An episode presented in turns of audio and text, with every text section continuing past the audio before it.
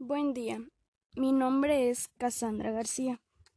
Hoy les hablaré sobre diferencias entre acciones sociales y acciones individuales. En la vida cotidiana, los seres humanos aumentamos numerosas acciones. Demasiadas son de carácter individual y muy pocas de carácter social. En algunos casos, únicamente las acciones sociales son muy bien pensadas por el ejecutor.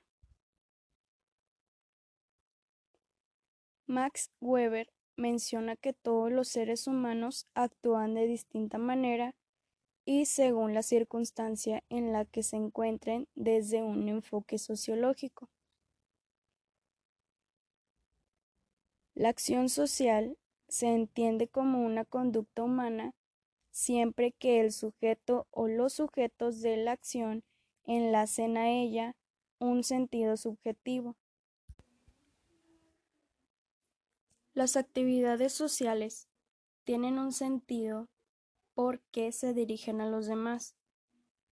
Hay acciones, hay acciones sociales que tienen relación entre medios instrumentados para obtener un fin.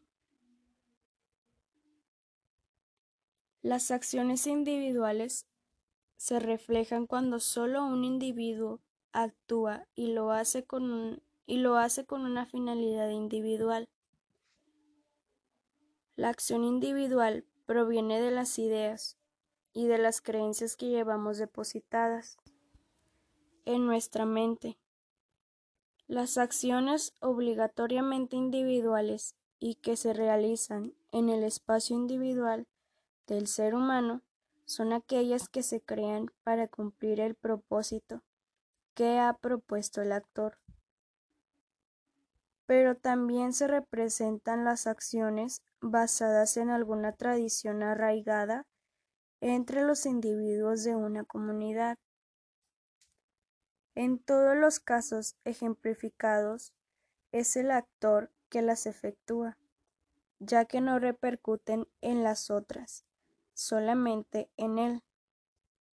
Pueden desplegarse en la individualidad de una oficina, etc. Se trata de actividades con sentido y sentido se refiere a dirección. Un ejemplo de acción social sería mirar la televisión que, o hacer manifestaciones y marchas o huelgas. Un ejemplo de acción individual sería lavarse los dientes. Esto se refiere a que es un es algo privado o algo íntimo.